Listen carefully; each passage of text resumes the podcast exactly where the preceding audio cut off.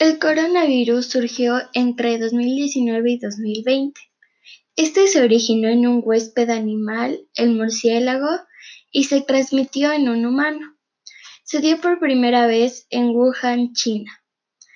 Este virus se expandió por todo el mundo, lo cual provocó una pandemia. Este te provoca un resfriado y puede volverse mucho más grave y volverse un síndrome respiratorio grave. En Ecuador, nuestro país, no se han puesto en cuarentena para evitar estos contagios. No se han puesto en aislamiento social por nuestro bien para no tener contacto con la gente. Y aún así existen miles de personas con este virus.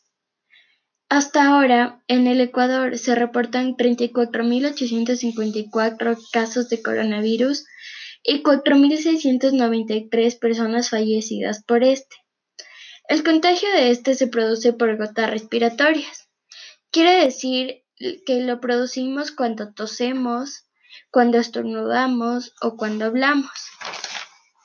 Mucha gente lo está tomando bien a esto y siempre que salen usan la debida protección como las mascarillas, los guantes, aunque igualmente existen muchas más cosas que se usan y se venden. Puede ser como los trajes, alfombras, las cuales desinfectan tus zapatos antes de entrar a la casa o a cualquier otro lugar, entre otras cosas. En conclusión, yo diría que nosotros lo estamos tomando muy bien a esto y la gente busca las maneras de protegerse y de no contagiarse, aunque aún así existen personas contagiadas.